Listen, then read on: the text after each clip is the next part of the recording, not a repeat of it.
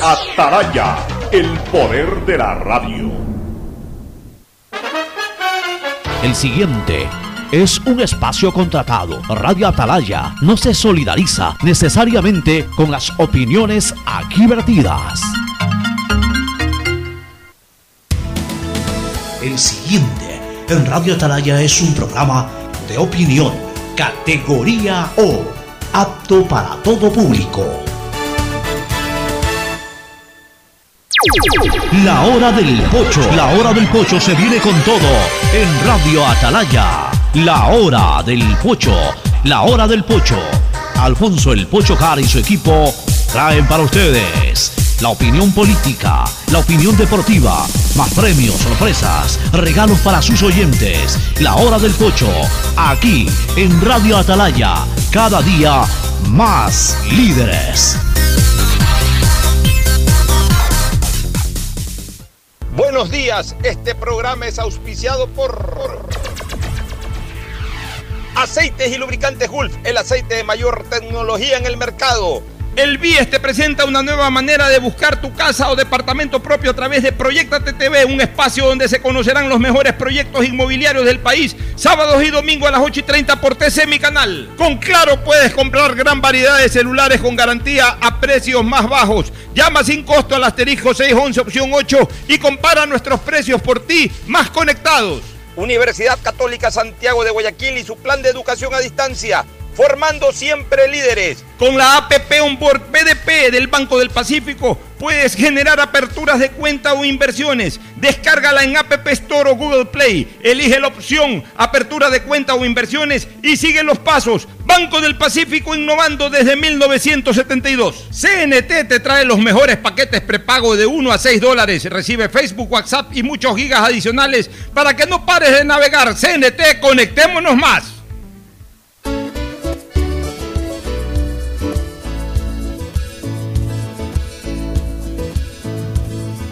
Camino. 680, sistema de emisoras Atalaya, en su año 76 Atalaya nunca falla y marca la raya del bienestar, del progreso y la libertad de Guayaquil, de Ecuador y del mundo.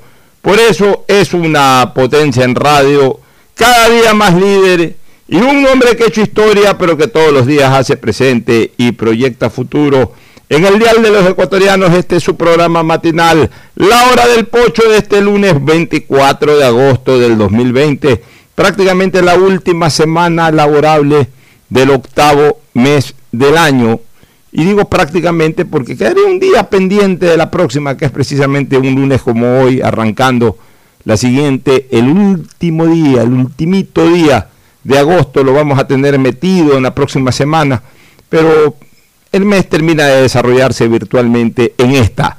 Así que miren ustedes cómo avanza el tiempo, se nos fue el octavo o se nos está yendo ya, nos queda una semana del octavo mes del año y como que si estuviéramos recién saliendo de año nuevo, no sabemos qué se ha hecho este año ni qué se va a hacer realmente por ser lo que yo he considerado desde hace mucho tiempo un año inexistente. Recién algunas cositas van saliéndole a los ecuatorianos y al mundo en general todavía no termina de excluirse totalmente de nuestra esfera este malhadado virus del COVID que nos trajo tantos problemas, no solamente sanitarios o de salud, sino también económicos. Eh, alentamos a la distancia de que la vacuna salga rápido. Eh, seguimos monitoreando a las ciudades del mundo y especialmente a nuestra ciudad, la de Guayaquil, para ver si es que esto ya está estancado, si se mantiene, si no sube y también ya ir pidiendo un poco más de espacio para la reactivación. Todo eso en el marco de lo que es este octavo mes del año, que además cierra ya con los nombres, con los 16 rostros que van a disputar Carondelet. 16.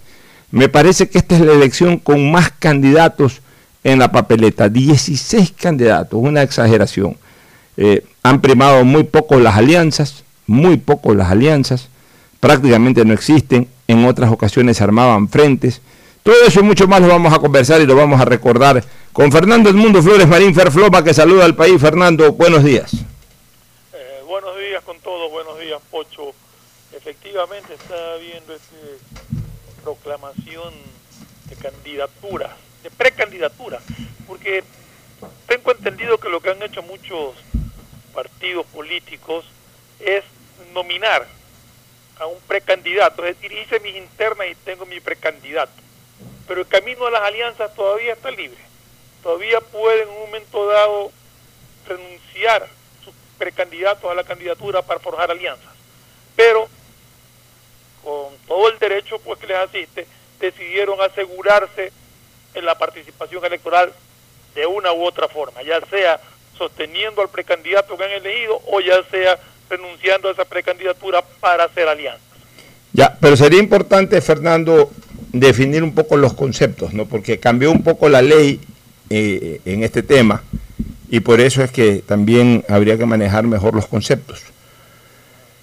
Eh, hay que diferenciar un poquito del estatus actual de estos señores, los nominados, que en el fondo vienen a ser ya los candidatos de los partidos, pero no todavía los candidatos del país, que son dos cosas distintas. O sea, antes nosotros hablábamos de precandidato. Claro, antes nosotros hablábamos de precandidato el que aspiraba a una candidatura, el que aspiraba a ser nominado a una candidatura, a ese le llamábamos precandidato. Y de, de, ese estatus saltaba candidato en el momento en que se inscribía ya en el, en el registro electoral, apenas se aperturaban el periodo de inscripción de candidaturas. En ese momento ya, y, y, una vez que ya era calificado y pasaba por ese proceso, ya le llamábamos candidatos. Ahora, esta instancia de precandidatura como que se divide en dos. Una precandidatura informal y una precandidatura formal. Ya estamos en este momento en la, en la instancia de las precandidaturas formales. O sea, las precandidaturas informales es que salían 10, 10 personas sin partido, los que yo llamaba los que quieren y no pueden, que se mezclaban con los que querían y podían, y se mezclaban también con los que podían y no querían, más o menos así. Todo el mundo era precandidato, todo el mundo soñaba con, o advertía o señalaba que iba a ser candidato a la presidencia de la República. Entonces se le llamaba precandidato, precandidato, precandidato. Hoy ya tenemos precandidatos formales que a mi criterio son candidatos de los partidos, todavía no candidatos del país. O sea, candidato de los partidos es que ya él y solo él puede representar como candidato a la presidencia de la República a su partido político. Si su partido decide hacer una alianza y se ponen de acuerdo y ya dejan, deja de ser en ese momento candidato de su partido y, cede, hablemos así, su espacio al, al candidato de otro partido, ya cuando se inscriba ese candidato, ya es candidato del país, para que lo elija el país. Pero, pero estos ya son los candidatos de los partidos. Es decir, ya no pueden haber dentro de cada organización política otras opciones que no sean estas. Y ya no pueden entrar tampoco al, a la papeleta electoral ninguno de otros que no sean estos 16. Yo por eso, por eso te hablaba precandidatura presidencial. La otra eran precandidaturas a sus partidos. Estas ya son candidaturas precandidaturas presidenciales. No los pueden cambiar. Si el partido decide ir con candidatos propios, son ellos.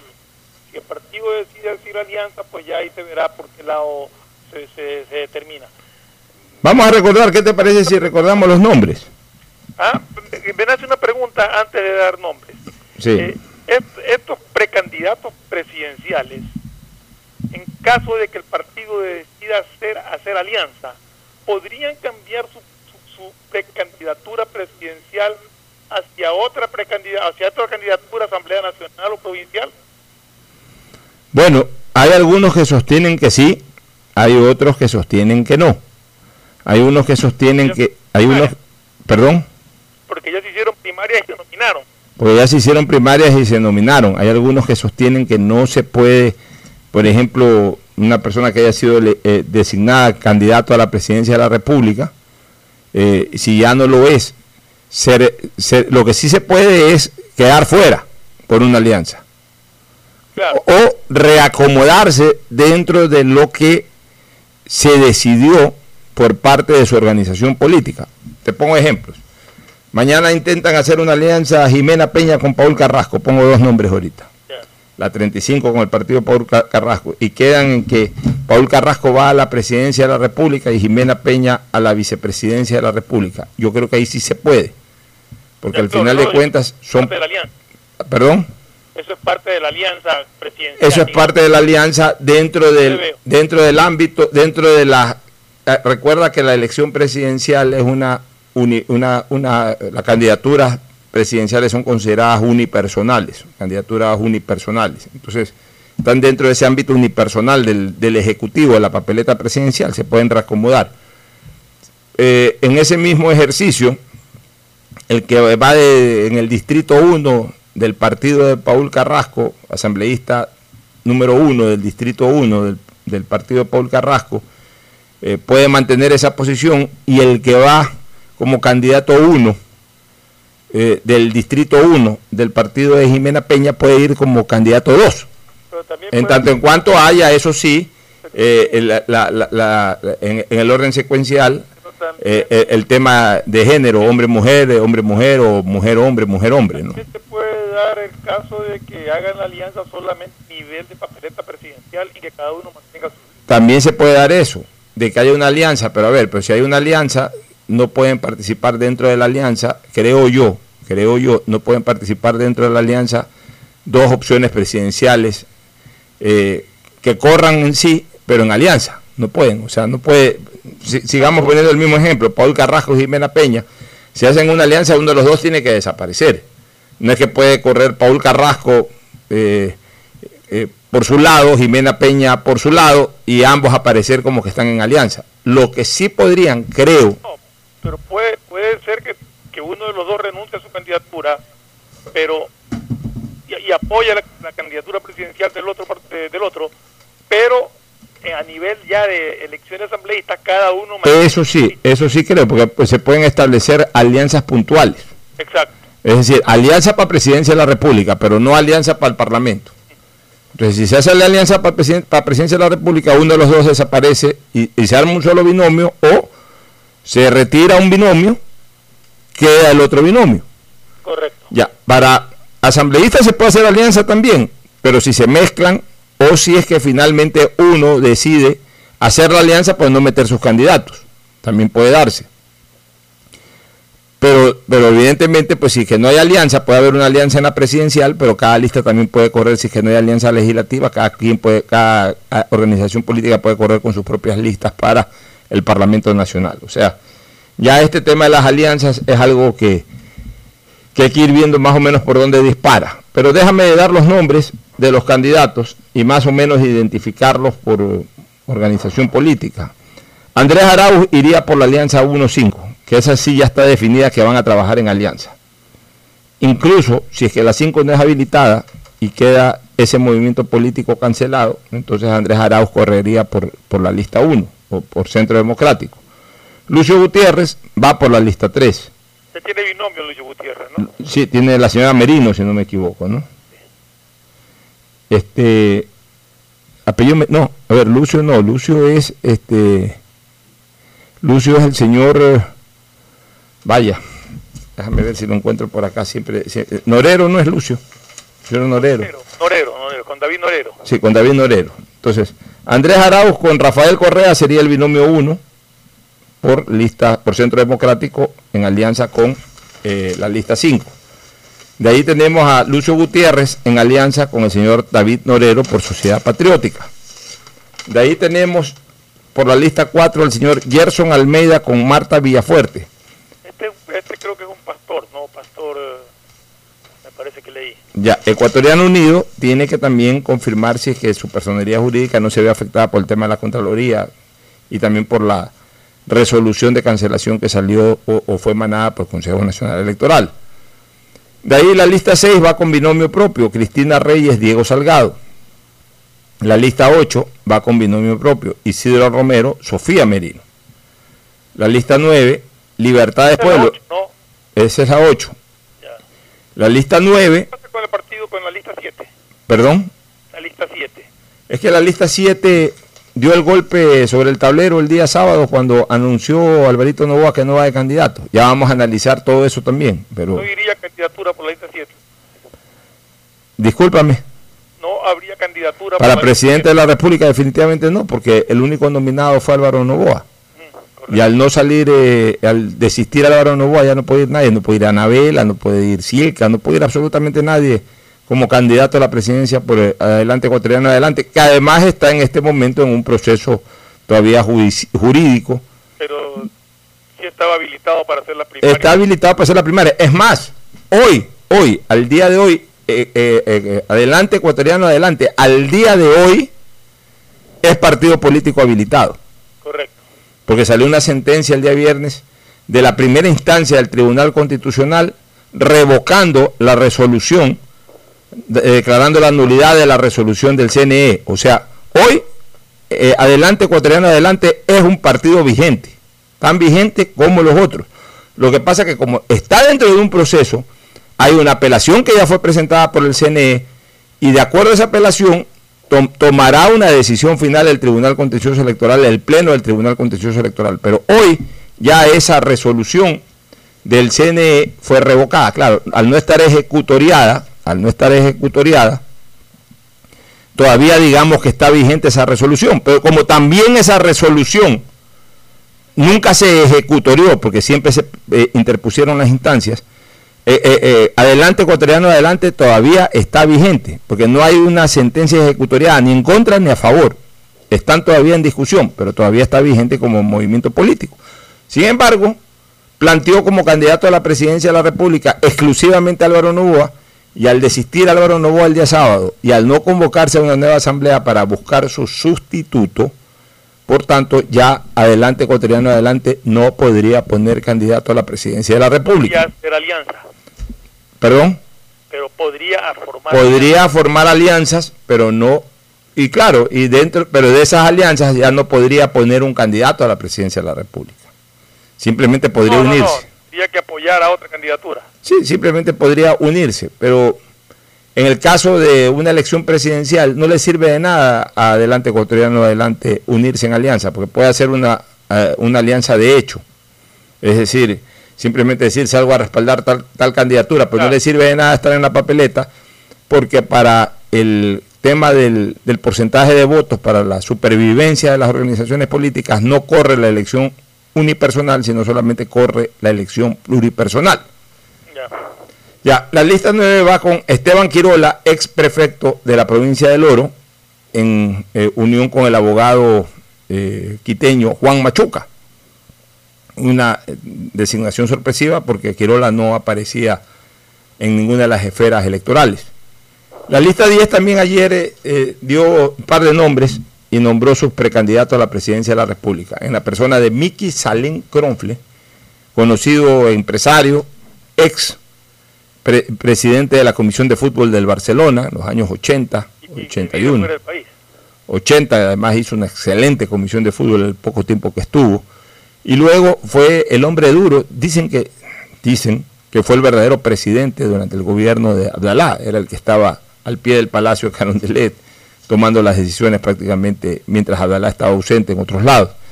Eh, Y obviamente hubo un problema legal y tuvo que salir del país, pero ya hace algún tiempo que regresó. Entonces, Miki Salen, ¿Está, aquí en- el Ecuador, Miki? sí, sí, Miki está aquí en el Ecuador, yo saludé con él hace unos ocho meses Ah, en un restaurante, acompañado de, del único hermano de Abdalá que nunca hizo política, Gustavo Bucarán Ortiz, o por lo menos política de nivel superior, ¿no?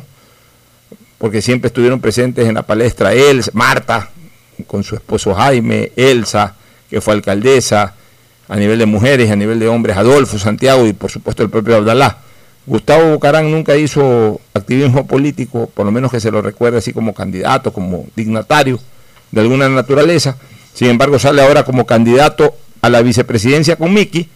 Y aquí hay algo sui generis.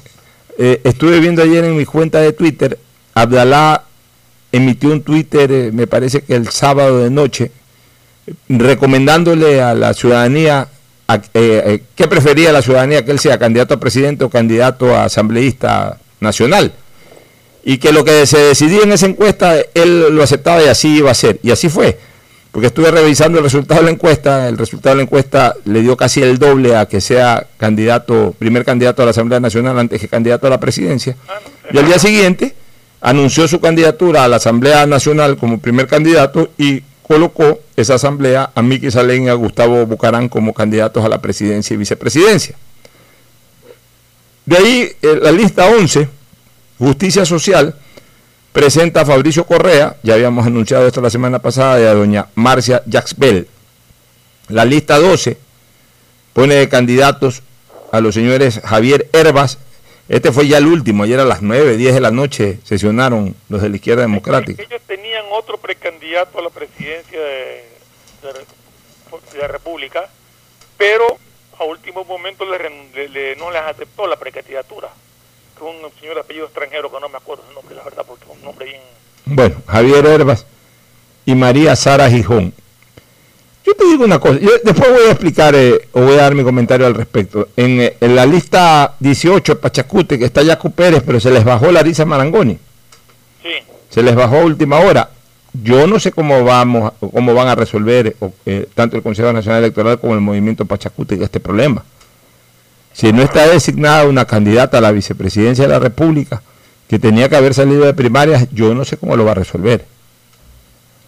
Porque la renuncia de ella, eso te iba a preguntar, si la renuncia, eh, ¿cómo, cómo qué sucede si un candidato renuncia?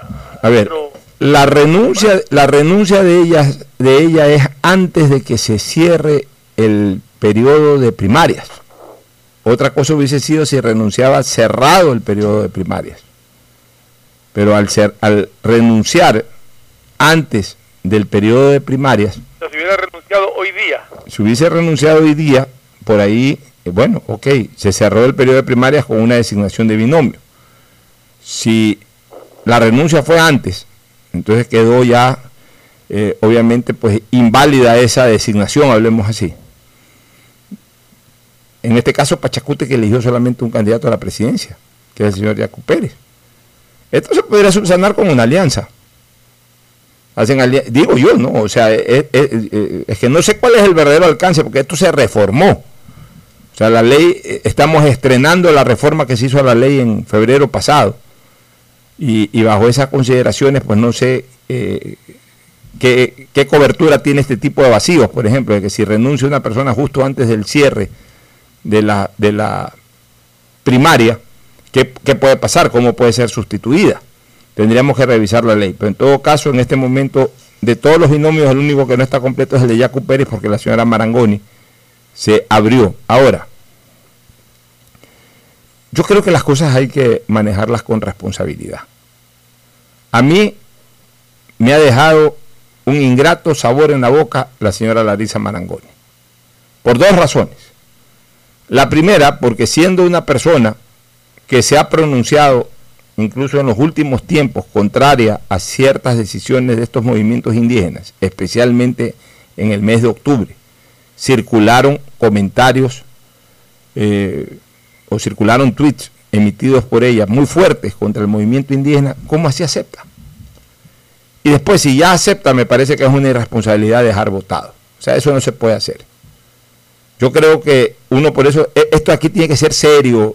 El problema, el ejemplo de la señora Marangoni, el ejemplo de la señora Marangoni y de otras y de algunas organizaciones políticas que veo por ahí, evidencian la falta de seriedad en cuanto a asumir con responsabilidad un tema tan importante y están convirtiendo en e-, esto prácticamente en un concurso. O sea, una elección presidencial se está convirtiendo prácticamente en un concurso, Fernando. Es como que si mañana pasado hay un concurso de cualquier cosa, un concurso de lo que se te ocurra, y, ah, no, yo, yo participo, ah, no, no, ya, ya no participo. No, puede ser así. Que realmente la posición de la señora Marangoni eh, eh, eh, es muy rara. Aceptar una precandidatura vicepresidencial de un grupo con el que fue muy crítico para después renunciarla, no, la logro entender.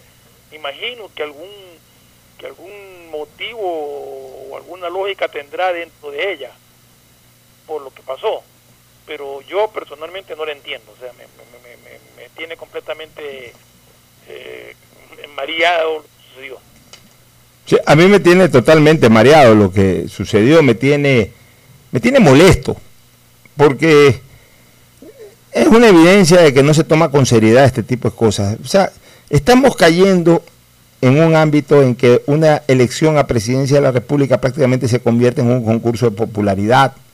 Otros lo ven como un ámbito para el figureteo, otros lo ven como una situación eh, temporaria, así de, ah, eh, eh, el tema de moda, ahí me meto no me meto, otros lo ven como un tema también de golatría, de, ah, me llaman, mira, soy importante, me están proponiendo esta cosa, voy a aceptar, no importa si quedo último, voy a aceptar porque va para mi currículum. O sea, no se está tomando por parte de un alto porcentaje de sus integrantes, no se está tomando esto con la seriedad que corresponde.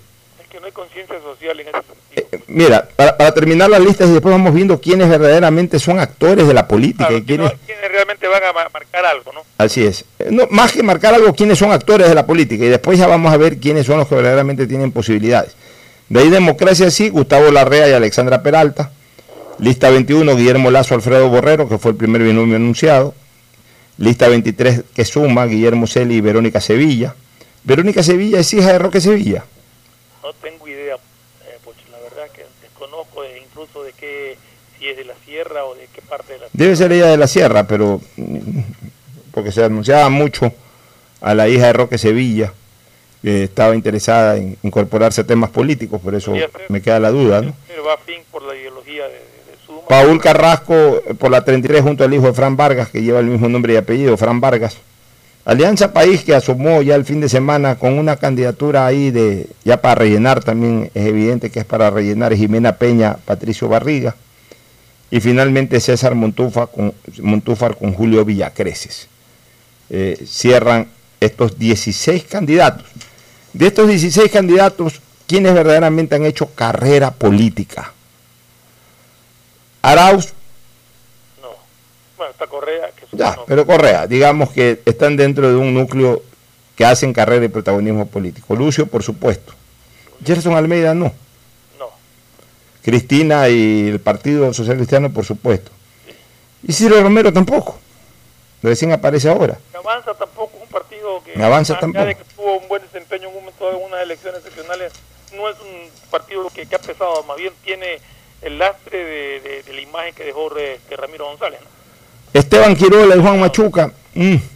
Eh, bueno, por lo menos Esteban Quirola ya fue candidato a prefecto, se lanzó a la reelección, no le fue bien.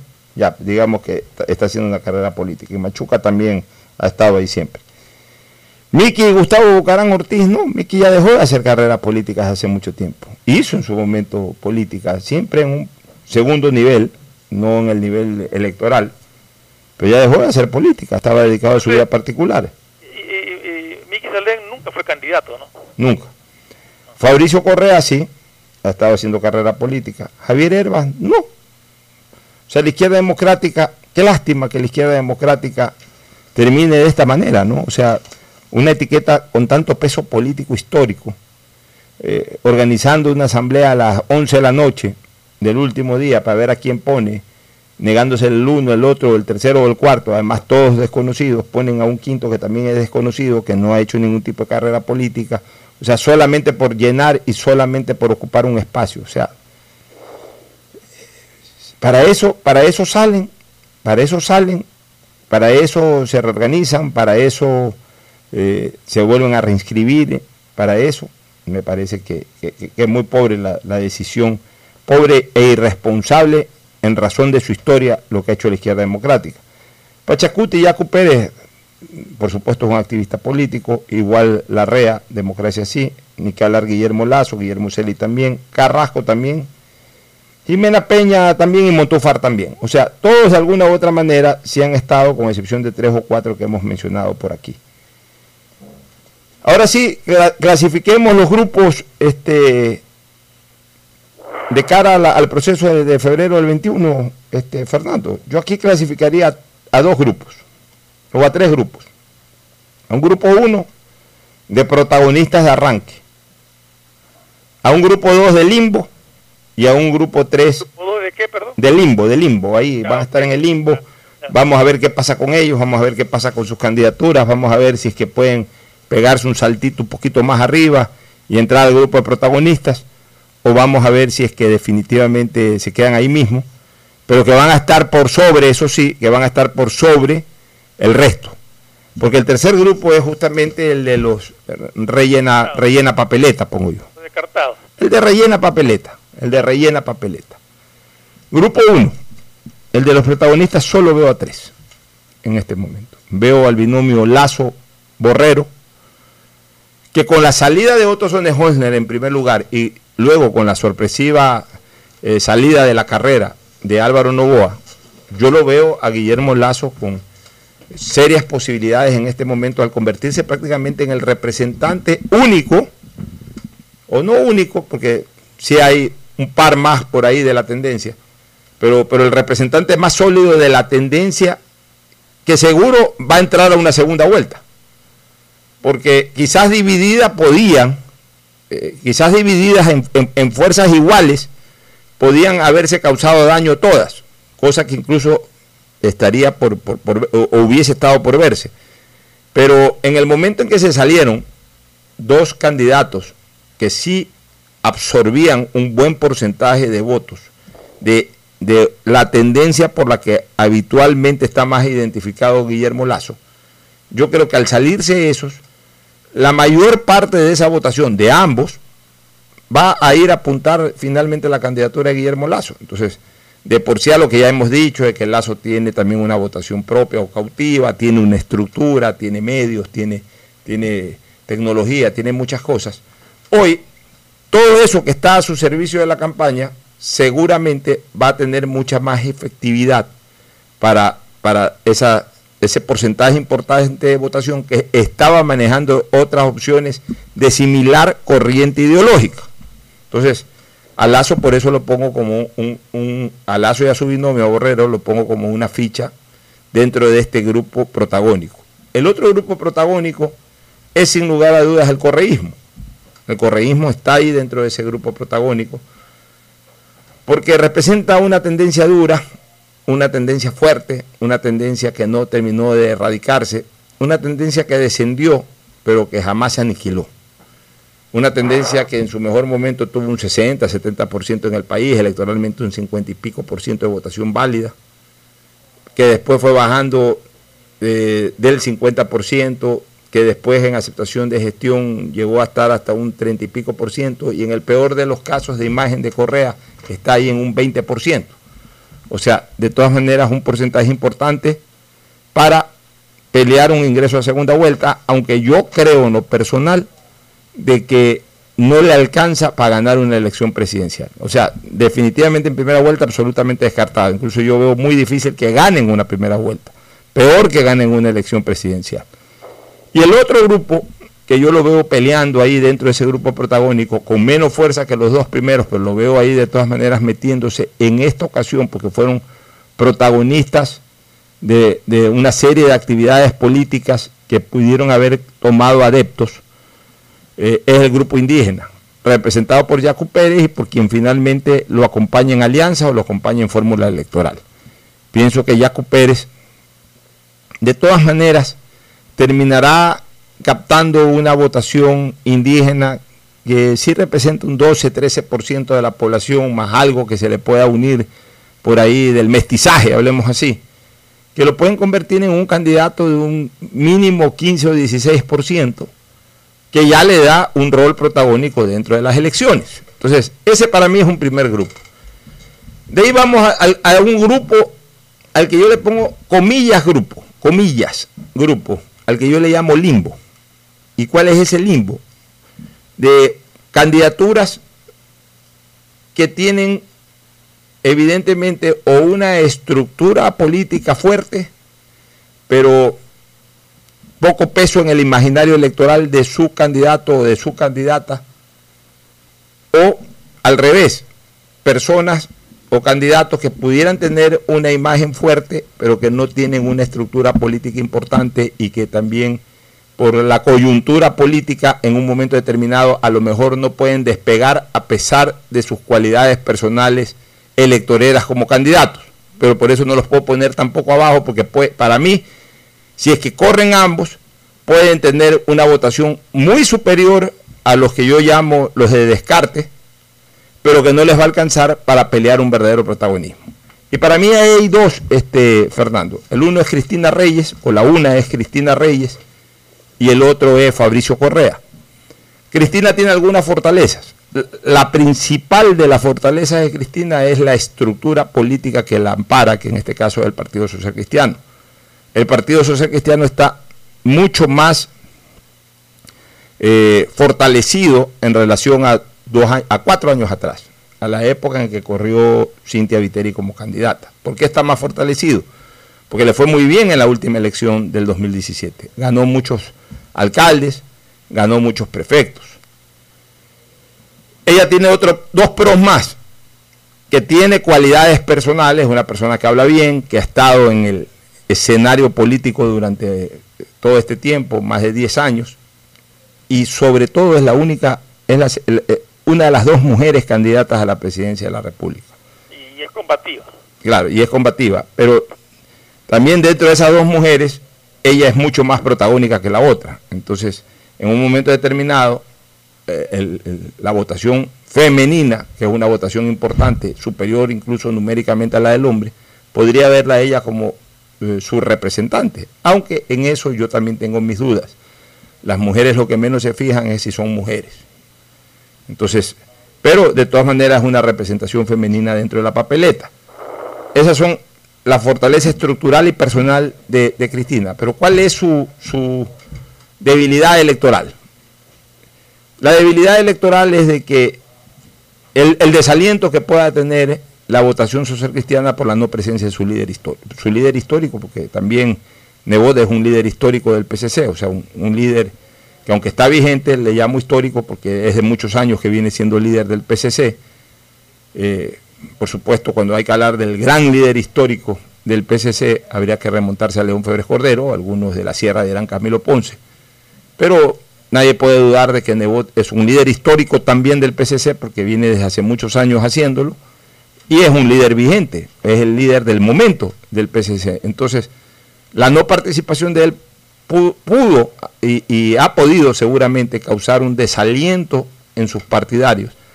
Y el hecho de que al final de cuentas quienes iban a tomar la posta no pudieron desarrollar una campaña atractiva para incorporarse al imaginario del electorado general y ni siquiera de su propio electorado como candidato o candidata a la presidencia de la República, que es algo que lo dijimos aquí desde el primer momento. Eh, en un momento determinado, lo que se comentaba en las calles era de, eh, y, tenía más fortaleza en las calles o en las redes sociales, era la, la, el favoritismo que tenía la cúpula del Partido Social Cristiano de adherirse a una candidatura extraña a la de sus propias filas. Se habló mucho de la adhesión con Alvarito, se habló mucho de la adhesión con Otto, y se habló poco... Que puede perjudicar también es, este, que, es lo que estás hablando tú también, es este tratamiento tardío, que la gente ya prácticamente con el retiro de Otto y, de Álvaro, fijó la mirada de la tendencia hacia otro candidato.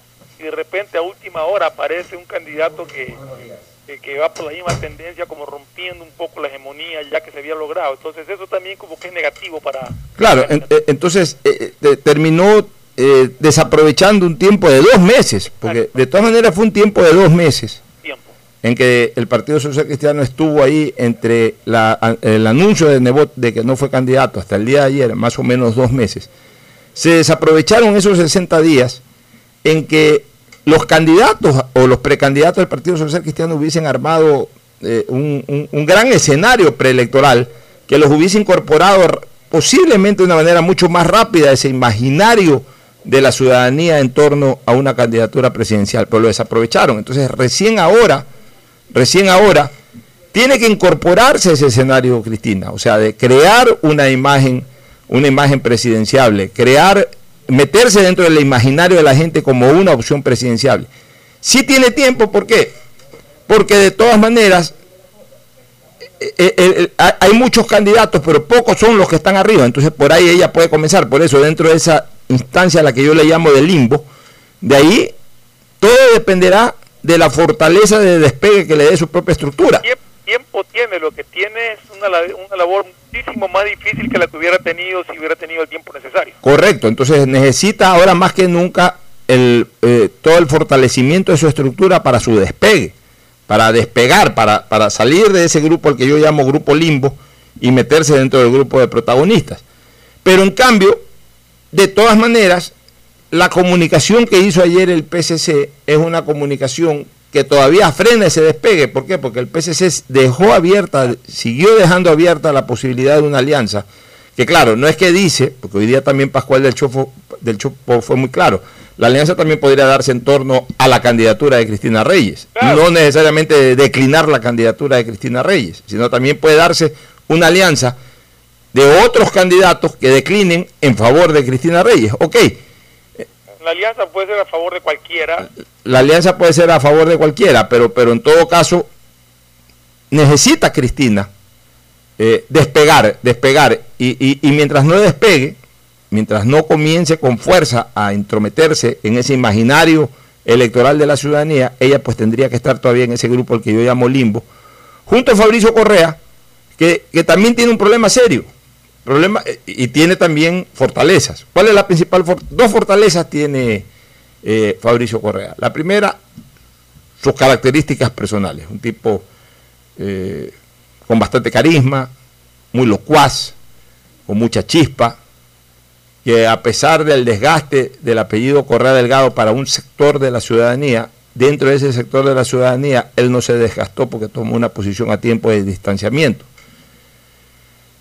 Y obviamente también no deja de ser una fortaleza el hecho de llevar un apellido como el Correa Delgado, que es una marca registrada electoralmente. Tiene pero, un, lenguaje que llega mucho al pueblo. Ya, pero ¿cuál es la debilidad de Fabricio en cambio? La debilidad de Fabricio es que es un personaje híbrido en el sentido de que eh, si bien es cierto que él puede ser simpático y que lleva el apellido Correa Delgado, aún siendo simpático, el anticorreísmo puede manejar otras opciones y no él. Y el correísmo lo tiene totalmente identificado como divorciado de su hermano, entonces tampoco eh, lo va a apoyar. Entonces ahí queda en una situación bastante incómoda, porque no tiene ni de lo uno ni de lo otro fortaleza en ninguno de los dos puntos. Y entonces va a tener que labrar su camino solito con un movimiento político que no tiene una verdadera estructura política. Entonces le corresponderá a él solito manejar todo. Ah, que tiene recursos personales, sí, por supuesto, y por eso que lo pongo en ese limbo, porque creo que puede tener más votos que los que vienen abajo, pero no sé si le alcancen los votos para verdaderamente pelear un protagonismo. Y allá viene el tercer grupo, este, Fernando, que para mí es el grupo de los convidados de piedra o los rellena papeletas. Lamentablemente tengo que ponerlo ahí a Lucio. Lucio, si si logra hacer algo, logra hacer ciertas variantes en su estilo de campaña, en la gente que lo rodea y todo, por lo menos podría pasar al limbo aprovechando, porque Lucio podría ser también un beneficiario de estas salidas de Otto, de esta salida de Álvaro, podría por ahí, pero tendría que reinventarse, tendría que inventar cosas nuevas y no veo a Lucio en ese perfil.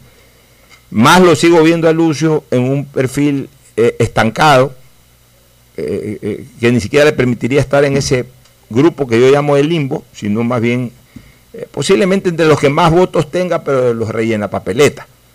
En ese grupo, por supuesto, tengo que poner también al propio Isidro. ¿Por qué? Porque Isidro bien pudo haber hecho otro manejo preelectoral. Creo que el manejo preelectoral que él hizo definitivamente no impactó. Él pudo haber salido como una opción importante de las seis, si se hubiese sabido manejar bien pero no, se fue por otro lado, se fue, incluso se fue hasta, para, para mí, hasta un tanto confundido, se fue por el lado de ser una especie como de candidato de la sierra, cuando él siempre ha estado identificado con la costa. O sea, el hecho de que haya nacido en Riobamba o en Guano, que es muy cerca de Riobamba, a él no le da un, eh, eso no le da un tinte serrano. Él, eh, su vinculación es realmente con Barcelona, su vinculación es realmente con la empresa guayaquileña. Entonces él se fue por el lado de Quito como para aparecer una especie como de candidato de la sierra. Y yo no creo que eso le, genere un mayor impacto electoral. Entonces, eh, obviamente es un nombre conocido. Debería de tener más votos que, ¿qué te digo yo? Que, el propio Miki, o debería de tener más votos que, Javier Herbas, pero, pero, o que Gerson Almeida. Pero, pero tampoco como para salir mucho de este bloque al que yo llamo de rellena papeletas. De ahí el, otro, Miki Salén y Gustavo Bucarán, están dentro de una organización política que hoy, lamentablemente para ellos, está muy cuestionada. ellos van a depender mucho de la campaña a través de Twitter que haga Abdalá, a través de redes sociales. Abdalá va a tener eh, la mezcla de su participación en las elecciones con el eh, manejar su tema judicial.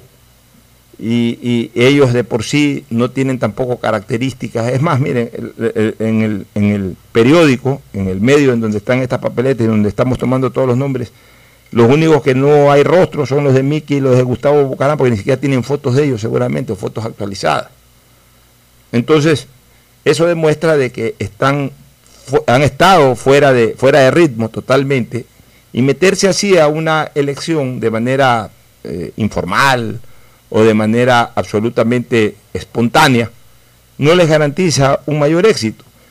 De ahí Paul Carrasco, Guillermo Celi, Gustavo Larrea, César Montufa, por mencionar a cuatro activistas constantes de la política ecuatoriana, sí, son activistas y han estado generando noticias, el uno desde la Asamblea, el otro desde fuera de la Asamblea, en las Cortes, ahí acusando a Correa, el otro moviéndose siempre, hablo de Carrasco, el otro muy cercano al gobierno, hablo de Gustavo Larrea, pero ninguno ha tenido un verdadero protagonismo de carácter popular. O sea, no veo por dónde pueden penetrar. Van, a arañar un 1%, un 1.5% de la... Creo que quizá en la sierra, sobre todo en Quito, Montúfar pueda tener algo más. Montúfar, Montúfar, puede tener algo más si es que, mira, eh, es verdad lo que tú dices, Montúfar puede tener algo más si es que él termina identificando el hecho de que es el único activista político conocido de Quito que está en la papeleta está en la papeleta y que participó en los juicios como acusador particular. Acuérdate él le puede sacar 30 a eso.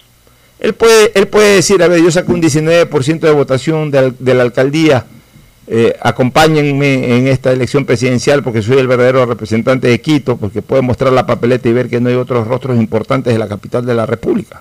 Cosa inédita. Tiene cositas que puede, que puede manejar a su favor. Oye, cosa inédita, porque mira, en la papeleta del 79 Sixto era la imagen de Quito. Se había sido el alcalde de Quito. Ya, en la papeleta del 84 Borja era la imagen de Quito, igual a la del 88, aparte de otros, aparte de otros. En la del 92 Sixto nuevamente y fue presidente de la República. En la del 96 estaba Rodrigo Paz, que era la imagen de Liga de Quito y de la propia alcaldía de Quito. O sea, más, más imagen quiteña que la de Rodrigo Paz imposible encontrar y otros más. En la del 98, Mahuat, la imagen de Quito. Siendo Lojano. Siendo Lojano, pero había sido alcalde de Quito. exacto. Ya, en la del 2002 ya no hubo una imagen muy concentrada, especialmente vinculada al norte de Quito. Pero, pero, pero sí, eh, Lucio de todas maneras vivía en Quito. Eh, era, era un ciudadano de Quito, del ejército, desvinculado por el problema del golpe de Estado y todo, pero, pero era un ciudadano de Quito. Y después en la elección de Correa estuvo el mismo Borja. a ver, en el año no, en el año 2002 estuvo el mismo Borja también. Aparte de Lucio estuvo el mismo Borja. Ya, y en el año 2006 y estuvo Ehlers también en la del 98 y estuvo Ehlers en la del 92 en el 2002. En el 2006 estuvo Correa que se lo identificaba, también tenía, las mujeres era profesora en un colegio de Quito, él vivía en Quito, sus hijos estudiaban en Quito, aunque era, aunque era guayaquileño. Pero me parece que alguien más hubo también con cierta fortaleza en el 2006 como candidato de la Sierra. Y luego, pues, este, ya cuando Correa fue presidente de la República, ya tenía una imagen absolutamente nacional, porque era el presidente de la República en reelección, y posteriormente Lenín Moreno, que es del Oriente, pues toda la, toda la vida, o buena parte de su vida, ha vivido en Quito. Entonces, Quito siempre tuvo una representación importante y es la primera vez que Quito no tiene un verdadero líder quiteño metido en la papeleta. Y entonces lo más cercano a eso es Montúfar, lo más cercano a eso. Pero yo no sé hasta qué punto Montúfar pudiera captar y de repente a Montúfar sí lo podría poner yo en el grupo, en el grupo limbo. A lo mejor a Montúfar sí le podría calzar estar en el grupo limbo ahorita. Pues Montúfar debe tener más que, que Carrasco, debe tener más que Celi, debe tener más que Larrea. Entonces, yo, yo creo que ahí podría entrar en ese grupo limbo con, con, Fabricio Correa y con María Cristina Reyes en este momento, un grupo limbo. Y, y, dejar el resto de candidatos para un grupo de, de, rellena papeletas, ¿no? Hasta que destaquen en campaña y, nos demuestren de que dieron el salto de un grupo a otro. ya tienen ahorita, estas definiciones ya permiten avisorar que entrarán más de lleno en campaña. Claro, la campaña oficial se inicia posterior, pero ya en campaña de hacer conocer su imagen y hacer conocer sus planes a través de entrevistas y todo. O ir viendo por qué lado podrían irse formando las alianzas que, siempre están abiertas en estos casos. ¿no? Ahora, fíjate tú, en el caso de, de, País, ¿no? Por primera vez, País, eh, lo que nosotros veníamos advirtiendo, esto, esto es prácticamente camino al sepulcro. Jimena Peña y Patricio Barriga, o sea, dos, dos candidatos con muy poca trascendencia en lo político, menos en lo popular, que no garantizan absolutamente nada más, más el hecho de que Alianza País eh, hoy es un movimiento aislado totalmente.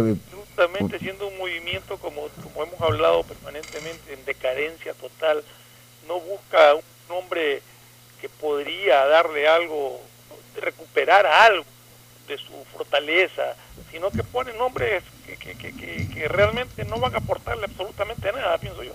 o sea, el presidente de la República debe haber llamado, porque el presidente de la República aparentemente ha estado frenteando esto, ha estado ahí eh, liderando el tema de la asamblea y todo eso, porque es el presidente del partido. Debe haber llamado a Jimena ya, cógeme ahí Jimenita, hay que participar Jimenita. Ya pues presidente, ya si usted lo dice, ¿qué más queda? Así yo estoy viendo esto, es increíble, ¿no? Increíble, mientras hay gente que, tipo Andrés Paz, que hubiesen dado la vida por tener una organización política, porque se considera que está en un momento en que pudiera desarrollar ese potencial político, y, no tienen organizaciones, hay otros a los que prácticamente les han impuesto la candidatura. Ya que lo nombraste, Andrés Páez, eh, total, se queda sin nada, incluso eh, ningún tipo de candidatura. Él tiene que apostar todavía joven. Él tiene que apostar a las elecciones. No, me refiero a eso. Sí, él tiene que apostar a, crear un movimiento político. Claro, con vistas a las que ya lo ha presentado las firmas y todo, y tiene que a partir de ahí intentar una alcaldía de Quito. Y luego de la alcaldía de Quito, intentar una presidencia de la República más adelante. O sea, a ver, él lo tiene, vamos, vamos a hablar aquí crudamente. Pero él tiene, él tiene el movimiento presentado las firmas, sino que no lo aprobaron todavía. Ya, él no tiene el potencial económico que, por ejemplo, tiene Guillermo Lazo. Entonces Guillermo Lazo dice, ok, no, cuando decidió salir del sector privado e irse a, la política, su objetivo fue ser candidato a la presidencia de la República desde el primer día y trabajó con toda su estructura económica y social para ser candidato a la presidencia de la República. Y obviamente como tiene lo necesario para eso, siempre está flotando sobre eso. Andrés Páez no, Andrés Páez necesita eh, sacar un movimiento político y estar actualizándose constantemente. Y entonces eh, una manera de estar actualizándose constantemente es también refrendándose electoralmente ante la ciudadanía. O sea, intentar una alcaldía, una eh, elección para la alcaldía de Quito el año 2023. Y por ahí puede ganar la alcaldía de Quito, se queda cuatro años y ahí se lanza cuando sea la oportunidad. O puede ser que pierda, pero saca una votación importante, como por ejemplo lo de Montúfar. ¿Por qué crees que a Montúfar lo estoy cambiando de, grupo? A Montúfar yo lo estaba, eh, eh, lo estaba minorizando mucho de entrada, pero ya analizando bien el perfil de Montúfar, Montúfar está para estar en un grupo intermedio, porque Montúfar participó en la elección de alcalde de Quito y, sacó de todas maneras un respetable 18-19%, que no es cualquier, cualquier eh, pelo de rana. O sea, eh, Montúfar sacó un porcentaje de votos que ya lo avalan para eh, no ganar una elección presidencial, pero por lo menos para tener una presentación un poco más respetable dentro de esa carrera presidencial. Entonces, Páez más o menos debería hacer lo mismo intentar una candidatura a la alcaldía de, Quito el año 2023 o a una prefectura en la provincia de, Pichincha y posteriormente lanzarse a una presidencia de la República, pues ya con una organización política en la mano. No se puede hacer campaña, no se puede hacer pre-campaña, no se puede hacer recorridos sin ni siquiera una organización política, solamente con un membrete de un hombre, como lamentablemente lo hizo Andrés. Y aquí se lo dijimos en la entrevista, ¿te acuerdas? Sí. Aquí se lo dijimos. Bueno. Ahí está nuestro panorama electoral una vez que ya se conocieron las fichas. Nos vamos a una pausa y retornamos con más comentario político. El siguiente es un espacio publicitario apto para todo público. El BIES presenta una nueva manera de buscar tu casa o departamento propio cómodamente donde estés. Proyectate TV, un espacio donde se conocerán los mejores proyectos inmobiliarios del país, con información detallada para tomar la decisión de tener tu casa propia. Precalifica para el préstamo hipotecario a través de la web de Proyectate y otras facilidades que tienes como afiliado en el BIES. Proyectate a cumplir tu sueño de tener casa propia con el BIES. Proyectate TV, sábados y domingos a las 8 y 30 de la mañana por TC Mi Canal. Algo cambió y se siente. De a poco nos vamos reactivando, a pasos cortos pero seguros, sintiendo que podemos volver a una nueva realidad para recibirte con la misma calidez de siempre. El Aeropuerto Internacional José Joaquín de Olmedo abre nuevamente las puertas de Guayaquil, reiniciando las operaciones de los vuelos comerciales con 30% de sus frecuencias habituales y cumpliendo un estricto protocolo de bioseguridad aprobado por el COE Nacional, Autoridad Aeroportuaria, en coordinación con la Alcaldía. Te recuerdan que a Guayaquil la levantamos juntos. Detrás de cada profesional hay una gran historia. Aprende, experimenta y crea la tuya. Estudia a distancia en la Universidad Católica Santiago de Guayaquil. Contamos con las carreras de marketing, administración de empresa, emprendimiento e innovación social, turismo, contabilidad y auditoría, trabajo social y derecho. Sistema de educación a distancia de la Universidad Católica Santiago de Guayaquil, formando líderes siempre. ¿Qué más, mis brosters? Somos Giga y Minuto. Habla bien, esos manes de CNT saben. Pero de Leif. Y con sus paquetes prepago de 1 a 6 dólares, recibes 2 gigas en redes sociales. Y muchos megas adicionales para navegar. Sí cachaste, ¿no? Pero more than you. CNT, conectémonos más. Más información en www.cnt.com.es. Es normal que otros te quieran vender carne y hueso. Ok, ese es un negocio. Pero, ¿qué pasaría si pudieras elegir solo carne? El negocio sería para ti. Hispana te da justo lo que necesitas para tu carro. Puedes elegir cobertura en daños solo para ti, para ellos o full cobertura para todos. Eligiendo lo justo con esta póliza electrónica, ahorras tiempo y más dinero. Seguro justo de Hispana. Un precio especial para ti. Seamos responsables con los héroes de nuestras calles. En esta emergencia sanitaria, recuerda desechar las mascarillas y guantes en una funda separada de la basura común. Protégela con otra funda y cuando la saques, rocía cloro sobre ellas. Tampoco deseches objetos contaminados en las calles y si son de gran volumen, llévalos a los centros de acopio autorizados. Encuentra las direcciones en www.puertolimpio.com. Puerto Limpio, juntos por Guayaquil.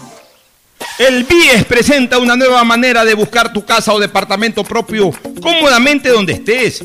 Proyectate TV, un espacio donde se conocerán los mejores proyectos inmobiliarios del país, con información detallada para tomar la decisión de tener tu casa propia. Precalifica para el préstamo hipotecario a través de la web de Proyectate y otras facilidades que tienes como afiliado en el BIES. Proyectate a cumplir tu sueño de tener casa propia con el BIES. Proyectate TV, sábados y domingos a las 8 y 30 de la mañana por TC Mi Canal. Esto aún no se termina. No se confíen, mantengan distancia y lávense constantemente las manos. Con mi hijo somos parte de la población de riesgo y yo sí quiero que me vea por primera vez. No te confíes, la pandemia aún no termina. Manos, mascarilla, distancia. Conoce las medidas de seguridad y los puntos de atención en caso de contagio en www.guayaquilviva.com. Alcaldía de Guayaquil. Si quieres estudiar, tener flexibilidad horaria y escoger tu futuro, en la Universidad Católica Santiago de Guayaquil trabajamos por el progreso en la educación, ofreciendo cada día la mejor calidad. Estamos a un clic de distancia. Contamos con las carreras de marketing, administración de empresa, emprendimiento e innovación social, turismo, contabilidad y auditoría, trabajo social y derecho. Sistema de Educación a Distancia de la Universidad Católica Santiago de Guayaquil, formando líderes siempre. ¿Qué más, mi Harrison Ford? ¿Y vos? ¿Ya te cambiaste a CNT? ¡Vivo, vivo! Compra tu chip CNT prepago, que incluye más de 3 gigas para que navegues por 7 días y sigas vacilando tu patín en todas tus redes. CNT, conectémonos más. Más información en www.cnt.com.es. Llegó el momento de volver a abrir las puertas a la ilusión, de prender las luces a un futuro mejor, de empezar de nuevo. Presentamos Crédito Reactiva de Ecuador, un crédito con fondos del gobierno nacional para micro, pequeños y medianos empresarios al 5% de interés. Recíbelo ahora y empieza a pagar en 6 meses hasta 36 meses plazo. Llegó el momento de reactivar la producción y proteger el empleo. Juntos saldremos adelante. Banco del Pacífico. A Ecuador, lo reactivamos todos. El gobierno de todos. Hay sonidos que es mejor nunca tener que escuchar. Porque cada motor es diferente.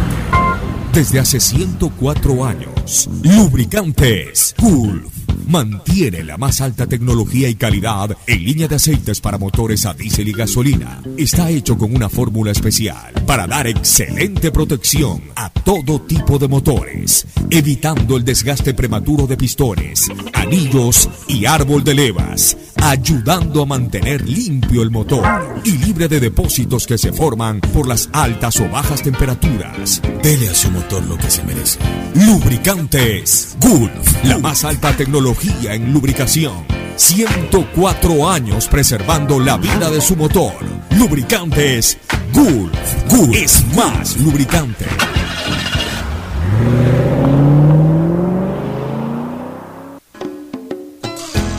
Fin del espacio publicitario. Usted está escuchando un programa de opinión, categoría O, apto para todo público.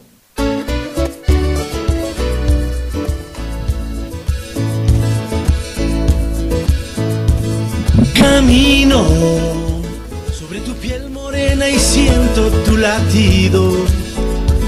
Bueno, retornamos, Fernando, con, con algo que eh, ya de alguna u otra manera lo veníamos anunciando, ¿no? El, la pesada carga de esa etiqueta llamada gobierno y que se ve reflejada en las precandidaturas. Mira, en, en uno de los años en que más candidatos a la presidencia de la República van a existir, apenas solamente el partido oficial, que es el de Alianza País, pone candidatos al apuro, ya los mencionamos, a Jimena Peña y a Patricio Barriga. Pero, por ejemplo, Ruptura de los 25, que, que ha hecho gobierno, no, no, no pone candidato, a pesar de que le rehabilitaron el movimiento político y que ya se lo deberían de cancelar también. Pues ya van dos candidaturas o dos elecciones eh, adicionales a su reivindicación como movimiento político en que no participan. No participaron en la del 2019 y ahora tampoco participarían en esta. ¿no? Ya gobernó, pues Pocho. Ya gobernó, sí, porque a la larga, a la larga ellos se sienten que sus principales cabezas, que son María Paula Romo y, y Roldán, ya, ya ellos han gobernado, ellos han sido los verdaderos presidentes y vicepresidentes del Ecuador, en el fondo. Así es, pero ¿tú cómo ves esto de Álvaro? ¿Qué, ¿Te llamó la atención lo del día sábado y en qué sentido te llamó la atención la decisión de Álvaro Fernández? Mira, la decisión de Álvaro eh, eh, es una decisión que co cogió por sorpresa a, a, mucha gente, me sorprendió a mí también porque ya él ya habían hecho primaria y ya lo habían nominado a él eh, candidato a la presidencia de la República. Había manifestado incluso él en algún par de intervenciones pues su, intención de, participar y de repente sorpresivamente el día sábado anuncia su retiro de, de, la, de la, carrera presidencial.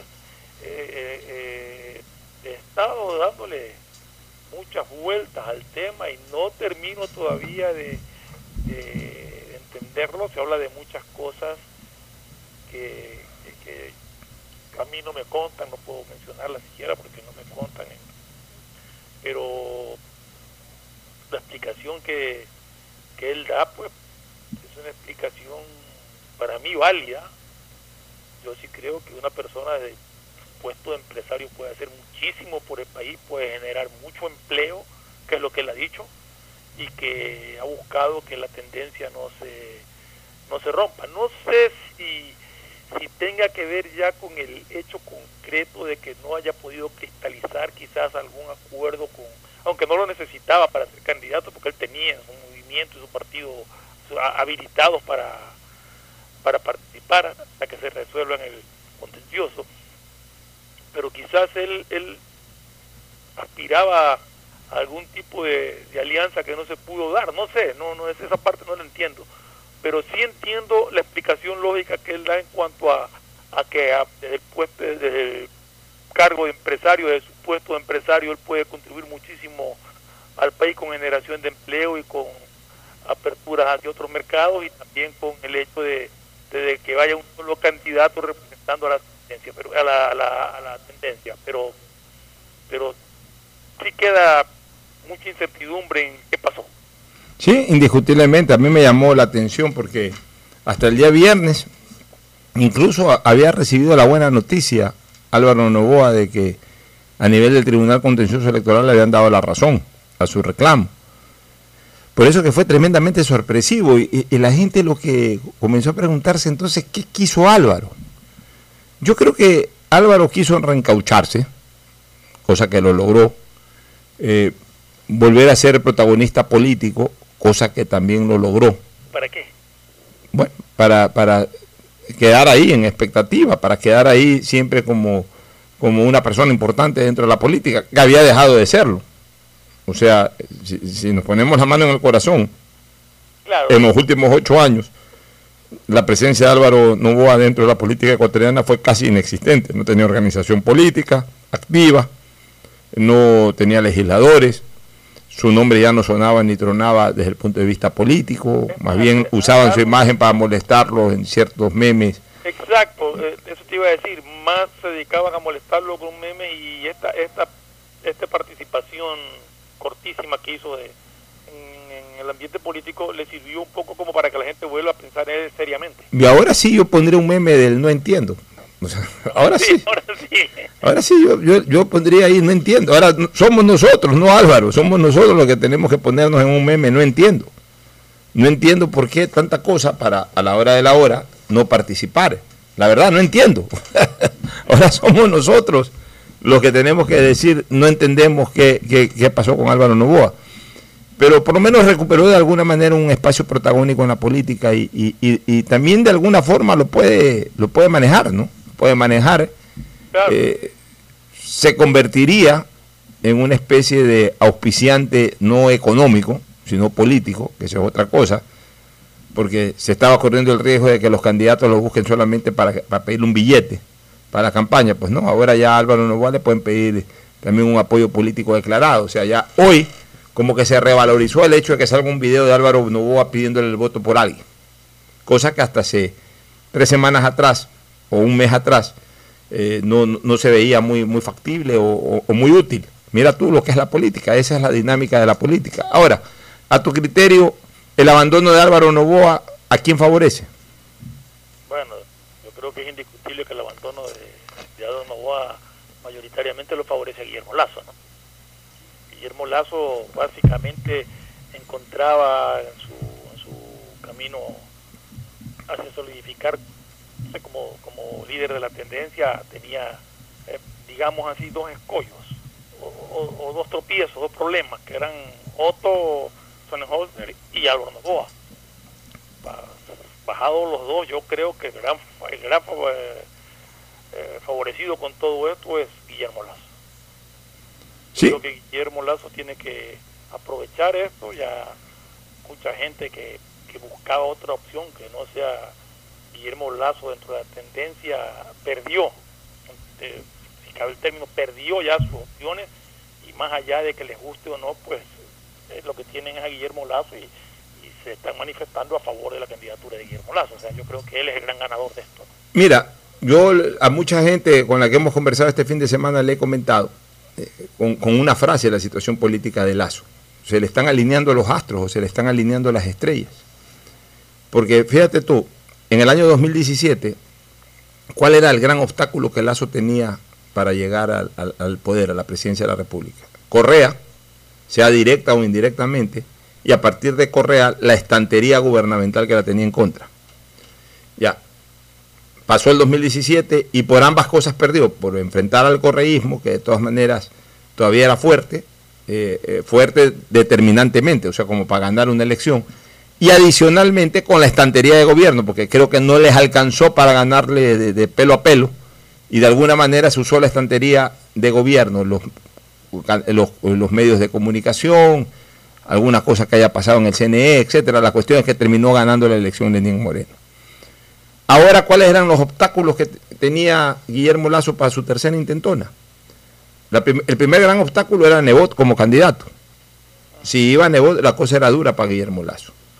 O sea, Lazo tiene un mérito que no rehuyó nunca, que en, en, el sentido de que siempre decidió participar, sea quien salga, salga Nebot, salga eh, Correa, salga quien sea, él siempre estuvo decidido a participar. O sea, no, nunca puso en duda su participación. Entonces, eso es positivo. Pero su primer obstáculo era una potencial candidatura de Nebot. Y en un momento determinado Nebot dijo no. Muy bien. Después el segundo obstáculo era Otto Sonnenholzner. ¿Por qué? Porque Otto Sonnenholzner representaba de alguna manera, aunque no por su paso por la política, que fue con el gobierno de Lenín Moreno, pero por lo que la gente lo percibía o lo identificaba como un candidato de una tendencia política similar a la de Lazo. Y entonces comenzaba a competir con votantes potenciales de Lazo. Apareció Otto Sonnenholzner. Pero hace varios días atrás Otto Sonnenholzner dijo no. Y entonces como que se quedó concentrado en todo esto de Álvaro Novoa. Bueno, ok, nosotros decíamos que con el no de Otto Sonnenholzner el, el, beneficiado principal iba a ser Lazo porque un mayor porcentaje como que apuntaba más hacia Lazo que hacia, que hacia Álvaro. Pero ya para no dejar dudas de eso, también se va Álvaro. Entonces ya queda en este momento Guillermo Lazo solo con su cuarto obstáculo. ¿Cuál es el cuarto obstáculo?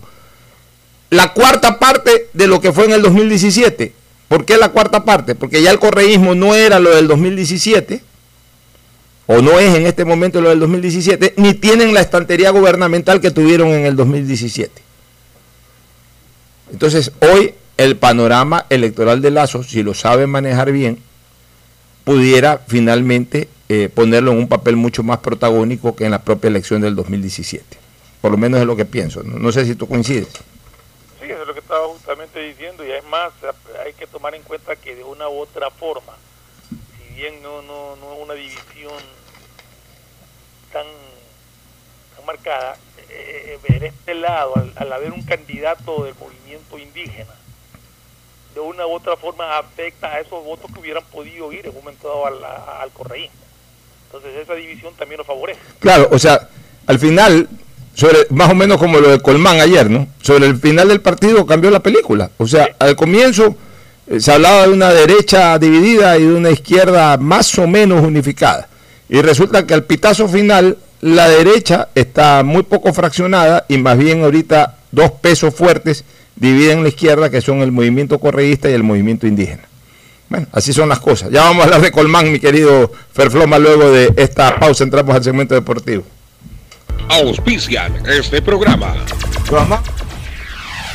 Aceites y lubricantes Gulf, el aceite de mayor tecnología en el mercado. Acaricia el motor de tu vehículo para que funcione como un verdadero Fórmula 1 con aceites y lubricantes Gulf. El BIES te presenta una nueva manera de buscar tu casa o departamento propio cómodamente en el lugar donde estés. A través de Proyecta TTV, un espacio donde se conocerán los mejores proyectos inmobiliarios del país con información detallada para tomar la decisión de tener tu casa propia. Puedes precalificarte para el préstamo hipotecario a través de la web de Proyectate. Este programa se emitirá todos los sábados y domingos a las 8 y 30 por TC, mi canal. Proyectate TV, la nueva fórmula para conseguir y lograr el sueño de tu vida. ¿Quieres estudiar? Tener flexibilidad horaria y escoger tu futuro. En la Universidad Católica Santiago de Guayaquil trabajamos para el progreso en educación, ofreciendo cada día la mejor calidad y para ello estamos a un clic de distancia. Escoge la carrera de tu vocación. Puede ser marketing, administración de empresas, emprendimiento e innovación social, turismo, contabilidad y auditoría, trabajo social y también derecho. Consulta en nuestra página web mayor información y esquemas de admisión. Universidad Católica Santiago de Guayaquil, formando siempre líderes. CNT te trae los mejores paquetes prepago de 1 a 6 dólares. Recibe Facebook, WhatsApp y muchos gigas adicionales para que no pares de navegar. CNT, conectémonos más. ¿Necesitas abrir una cuenta de ahorros pero no tienes tiempo para hacerlo? Con la APP Onboard Banco del Pacífico puedes abrir una cuenta de ahorros sin moverte del lugar en donde estés, en pocos minutos desde tu celular. Hazlo ahora mismo y verás lo rápido y seguro que es. Descárgala en App Store o Google Play. Banco del Pacífico, innovando desde 1972. Solo en Claro puedes comprar gran variedad de celulares con garantía a precios más bajos. Lleva tu nuevo smartphone a precio de contado y lo entregamos en la puerta de tu casa. No te quedes sin tu celular nuevo. Llama ahora sin costo al asterisco 611 opción 8 y compara nuestros precios. Por ti, más conectados con Claro. Estamos en la hora del pocho. En la hora del pocho presentamos Deportes, Deportes. Retornamos, retornamos con el segmento deportivo con Mauricio Zambrano Izquierdo que está aquí junto a Ferfloma. Este, vamos a analizar el clásico del astillero, una victoria sorpresiva de Barcelona. No sorpresiva, pero, pero por la por la situación que se dio durante el partido. Iba ganando cómodamente 1 a 0 en Meleca a mediados del segundo tiempo y no supo sostener el resultado. Barcelona le dio vuelta a punta de garra, ahí de aprovechar errores rivales, porque también en el fútbol hay que aprovechar los errores del rival. Mauricio. ¿Qué tal? ¿Cómo están? Buen día con todos. Eh, Fernando, ¿cómo está? Buen día, Puchito. Ya estamos para analizar cómo nos fue también en la fecha. Eh, creo que me- esta vez eh, quedé bien mal en las predicciones. Ganó Barcelona el fin de semana, el día de ayer, y campeón el Bayern Múnich, quien Ahí, me- logra ahí me la comí, ¿no? Sexto título. Bayern es un equipazo. Sí. Yo, yo apostaba al Paris Saint Germain, pero la verdad es que estuvieron muy por debajo de su nivel ayer Neymar y Se, este esperó, muchacho se esperaba más de Mbappé. Mbappé y de Neymar, quien, quien era Bueno, su pero figura. también, a ver, pero bueno, no son, pues no son lo que uno piensa y ya cuando juegan con un equipo muy sólido como el Bayern Exactamente, Múnich, yo creo ya- que se dependió mucho de, de- de las figuras individuales de ellos y el Bayern con su juego colectivo le, le- le ganó al París. ¿Cómo viste el clásico? Dentro de todo eso, dentro de todo eso, de, para terminar, ¿qué clase de, de, achicar jugadas dio Neuer. en Neu- Sí. Neuer ayer? Ese es el mejor Sí, arquero sí, del mundo. sí, sí. Fue impresionante. Qué manera de tapar con todo el cuerpo, no dejarte un centímetro de espacio libre. Ese es un arquero que- atleta. Hasta las que eran offside se las tapaba, pero impresionante los mano a mano que Un tenía. arquero atleta. Sí, sí, sí. Ese es el mejor arquero del mundo. Ha sido campeón del Él mundo. había Ha bajado su nivel, le cuento. Bajó su nivel porque tuvo una lesión. Incluso en el Mundial, eh, eh, todos eh, pedían a Ter Stegen de, de titular en el Mundial de, 2018. Él tuvo una lesión de seis meses y se está recuperando. No, y ayer fue figura indiscutible. Ayer fue la gran Sí. figura. Bueno, eh, ¿cómo viste el clásico, Fernando? Bueno, yo puse un tweet que creo Sí, te que lo leí, te lo leí. sí lo leíste, ¿no? Sí, sí.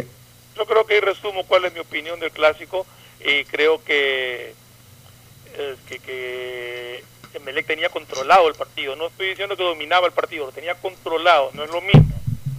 Emelec tenía controlado el partido y si no es por, por un penal infantil que regala este muchacho Rodríguez. por una falla garrafal de Vega, eh, el resultado hubiera sido otro. Y para mí, eh, Rescalvo hace, comete dos aciertos al terminar el primer tiempo, en los primeros, primeros cambios, al meter a, a la Tuca y a Urbano, y comete, quizás, ahí ya tendría que analizarse, forzado por las circunstancias, tres errores en los siguientes cambios. Uno sí táctico puramente, al sacar la roja y meter a Ceballos, que hace tiempo yo vengo diciendo que está muy por debajo de su nivel, que es un jugador que demora el juego, que retrasa la pelota, que nunca está metiendo pases de profundidad como nos tenías acostumbrados. Y el día de ayer lo demostró, un remate solo frente al arco ante una Bajada de la Tuca Ordóñez fue. que le retrocedió La Tuca. y la mandó a las nubes. Y en la jugada previa al segundo gol de Barcelona, Ceballos, cuando tuvo para meter un pase de profundidad a cabeza que estaba perfilado, prefirió retornar para atrás, en vez de perdió la pelota y salió el contragolpe de Barcelona. Entonces, eh, creo que eso fue un error de, de Rescalvo sacar a un jugador que había cumplido aceptablemente. Para mí, Rojas había cumplido aceptablemente durante el partido. Y los otros dos cambios eh, fueron jugadores que Godoy creo que uno de los mejores partidos desde que está en Emelec pero aparentemente físicamente no, no, daba más, estuvo incluso tuvo un choque muy fuerte que lo que lo afectó y eso me imagino que lo obligó a hacer el cambio, igual el cambio de, de Hernández para meter a cabeza que tampoco aportó gran cosa, o sea, eh, por ahí fue un poco como se fue como se desequilibró un poco ese, ese, ese control que tenía Melec sobre el partido, pero insisto, tú no puedes que regalar un penal como el que regala Rodríguez ni cometer una falla tan no sé por qué Vega cuando recupera la pelota no la reventó y quiso jugar y lo que hace es tratar de acomodarse a la izquierda y hacerle un pase a Colman para dejarlo solo frente a Ortiz, o sea, en fin, Que lamentablemente la falla de Vega borró todo lo, lo- lo bien que había estado jugando. Sí, porque hizo un buen partido. A mí, a mí en cambio, mire que no me gustó el partido de Joe Rojas. Eh, Joe Rojas está acostumbrado a ser siempre el protagonista en Emelec. Y ayer eh, lo, lo vi, casi no se lo notó a Joe Rojas. A mí no me gustó mucho el partido de Joe Rojas. Joao Rojas colabora mucho defensivamente, lo que no hace Ceballos. Sí, pero prefiero al Joao que, que me genere más ataque. Y- Claro, y, es, lo que pero es que si no, si no, si eh, no, no, no teníamos, eh, eh, Melec no tenía- en el primer tiempo sobre todo no hubo abastecimiento, en el segundo tiempo cambió, en el segundo tiempo fue más, más incisivo, Melec consiguió un gol, consiguió el tiro en el palo de, de la, La tuca, Tuca. que si no, si no la rosa Purray la pelota iba adentro y, y creó la jugada, por ejemplo, del gol de, de- del- del remate de Ceballos y todo. O sea, Emelec fue mucho más ofensivo en el segundo tiempo que en el primero. la Tuca ayer se ganó el puesto. No, yo, yo creo que ese nivel hace los cambios. Yo creo que la Tuco Ordóñez, yo, yo no entiendo a veces a los técnicos. sí o se sea, ganó el puesto ¿Qué tiene que hacer la Tuco Ordóñez para ser titular en el Melec? Cada vez que le mandaran los pelotazos, todos o sea, ganado. quieren que haga goles, hizo un lindo gol ayer y pegó un tiro en el palo que ya, pues, pues, entrando como centrodelantero Sí. en ambos casos. ¿Sabes qué? Los técnicos a veces son raros y los periodistas más raros. Hay periodistas que sí que la Tuca no es nueve, pero sí, eh, eh, ese es el nueve. Claro, el que entra al área, el ¿quién que define, el que guapea. nueve? La Tuca es. Ahora, eh, ya no existen los nueve dormidos en el área esperando que le llegue la pelota. La Tuca además tiene una... La, la Tuca es lo más parecido que hay a Juárez, sino que en Moreno, Juárez era blanco. Pero ese era Juárez. Juárez era un jugador que jugaba muy bien desde atrás, arropaba bien la pelota. La Tuca puede, puede jugar perfectamente con otro otro punta. El, el mismo Barceló, o, o- o pudiendo jugar con Joao Rojas, que juegue un poquito más metiéndose en punta. Y la Tuca viniendo desde atrás. Pero desde atrás no desde media cancha. La Tuca, eh, el, el- el área de desenvolvimiento ideal para la Tuca son los tres cuartos de cancha. Ahí en adelante es un tipo dificilísimo de marcar. que te desgasta completamente. a los- Desgasta a los rivales. Este, ahora, en Barcelona lo que a mí me dejó el sinsabor de Barcelona es su operación de medio campo hacia adelante. ¿no? Y, eh, le vi, le vi eh, poca fortaleza realmente. Los goles fueron aprovechamiento de errores. Uno motivado por un jugador que ayer jugó un partido excepcional. Eh, Byron este, Byron Castillo. Castillo jugó para mí un partido fuera de serie. Marcador de punta, parecía Cafú ayer Sí, sí. jugando. Y creo que Pedro Pablo Ya. Velasco tiene que ganarse el puesto Ya. ahora que viene. Bueno, Velasco también estaba Es un jugando buen en ese jugador, sí, exactamente, pero y el, y- y- el otro bien. gol fue por un error defensivo, pero provocado por el mismo Colman, que, que, eh, bueno, estaba fresco también, ¿no? Es el que inicia la Este, jugada. el que inicia la jugada y va acompañando, es que eso es lo que tiene que hacer un centro delantero y define muy bien. Pero me parece que a Barcelona le faltó más fortaleza ofensiva. Lo vi, lo vi muy apagado Emanuel Martínez. Sí, sí, sí, sí. Quito Díaz puso dos pelotas típicas de Quito, de Quito Díaz. pero- lo vi mal físicamente aquí. Pero se no le está bien. notó la falta de partido. No está bien físicamente, pero además, a ver, ojo con una cosa. O sea, el Quito Díaz te pone dos pelotas de esas. Sí. Por eso que se necesita que el equipo esté fortalecido ofensivamente. Porque ese tipo de pelotas son para llegar hasta el fondo y hacer el gol. Puso una magistral que, que lamentablemente no pudo terminar en la red. Y de ahí al propio Fidel, en, en lo colectivo lo veo un poco apagado. O sea, eh, en la explosividad, en la llegada, en la contundencia, lo veo apagado en relación a inicios de año, en relación al año pasado. Ah, lo que hizo el penalti es una maravilla que mucha gente eh, equivocadamente considera que ese es un acto irresponsable y no es así. Para mí, si lo haces bien, es una de las maneras más seguras de asegurar un penal. ¿Por qué? Porque eh, los arqueros, Siempre salvo cuando lo haces con frecuencia, por eso que tú tienes que elegir el partido en que lo vas a hacer. Porque si lo haces con frecuencia, ya se te paran en algún partido y te la cogen. Pero si normalmente no la haces, es la- si lo haces bien, porque eso es, es- es un arte ese de picar la pelota, darle cierta altura para que caiga como tiene que caer, como fue lo de ayer. Eso es la perfección. Por eso, porque pues si la medio picas nomás y te va a media altura o a menos de media altura el arquero, porque a ver, la pelota es verdad, en el momento que tú la pinchas, la pelota sale lenta. pero va con altura. El arquero ya está jugado. Si ustedes se dan cuenta ayer, Ortiz se da cuenta de la cuestión ya cuando Claro. está en el suelo y quiso reaccionar, pero con la altura que llevó la pelota ya no, le alcan- ya no alcanzó a hacer nada. No le alcanzó. Ya, pero si tú la pinchas mal y la pones a media altura, te estira la pierna o de alguna manera te la saca. Ya, pero ¿qué puede esperar un arquero en, en- en un partido, en un momento así, en un partido decisivo, en una instancia decisiva, que el delantero vaya a, a, a- colocarte, a asegurar? Entonces, normalmente busca y se tira a un lado. Si se la pinchas de esa manera, es gol seguro, si lo haces bien. Entonces, eh, por eso te digo que más bien fue una excelente ejecución por parte de este chico. Hay un jugador que ayer a mí tam- eh, que destacó, que incluso lo eligieron figura, y yo le venía diciendo a Fernando que para mí ese es el jugador de Melec que, que viene destacando. Santiago Rodríguez. Sebastián, Sebastián Rodríguez, Rodríguez, muy buen jugador. Ojalá no baje su nivel como les pasó a muchos de los que ahora en Melec. eh, Me- eh, la, la vieja guardia de Melé me ha de entender. Me, me recuerda mucho, ¿sabes? Aquí en este muchacho me recuerda mucho a Juan Carlos Gómez. Ese era el estilo de juego de Juan Carlos Gómez. Pisa Juega la pelota, juega la con ponía- cabeza arriba, exactamente. la ponía Eh, por otro lado, se metía, tocaba. Así jugaba Carita Gómez. Es, es el típico juego de Carita Gómez. Tienen que arroparlo mejor a, a- a Además, Rodríguez. uruguayo, ¿cómo es? Tienen que arroparlo mejor porque él es, es Ya, el único que el, se el- el- el segundo gol del Barcelona, una gran definición de Colman, pero ahí es cuando uno ve que, que- que verdaderamente Melec no tiene buenos centrales. O sea, e- eso de ahí puede haber jugado bien en el resto del partido, pero, pero un buen central no falla de esa manera. Un No buen central, un buen central, e- ese tipo de pelotas. El central tiene que, Eh. tiene que saber que, que- que ya le viene otro encima, ya si quitaste la pelota, pégale un puntazo, manda al otro lado y sácala. Y, y sácala. vez que Vega, que Vega falla horrorosamente y que nos cuesta goles. Así es. Bueno, vamos al, Y aquí, para decirte, Pocho, yo en el, eh, mi resumen al final es que Melec fue más de lo que se esperaba y Barcelona menos de lo que se imaginaba. Yo no esperaba, yo no esperaba tampoco mucho más de Barcelona y tampoco esperaba mucho más, de- eh, tampoco creo que Melec haya dado mucho más. Yo creo que, que más o menos los dos dieron al nivel de lo que venían dando en, los en el A mí me campeonato, gustó el clásico, torneo. A mí no me gustó mucho. Sí me gustó. Y yo no creo y yo no creo que los dos están jugando un muy buen fútbol y no creo que ni con el fútbol que dio ayer en Melec ni con el fútbol que dio ayer Barcelona les alcance sí en no este momento para superar al Liga. A pesar de que Liga Fue perdió, superado, sí, por fue superado por, por el Aucas. Ya. Pero, pero bueno, en todo caso, yo creo que ambos tienen que mejorar mucho. Ojalá les alcance en esta primera fase y, y si no, pues ya para la segunda tendrán que ir a matar o morir. Nos vamos a una recomendación comercial, retornamos para revisar el pronóstico. Auspician este programa.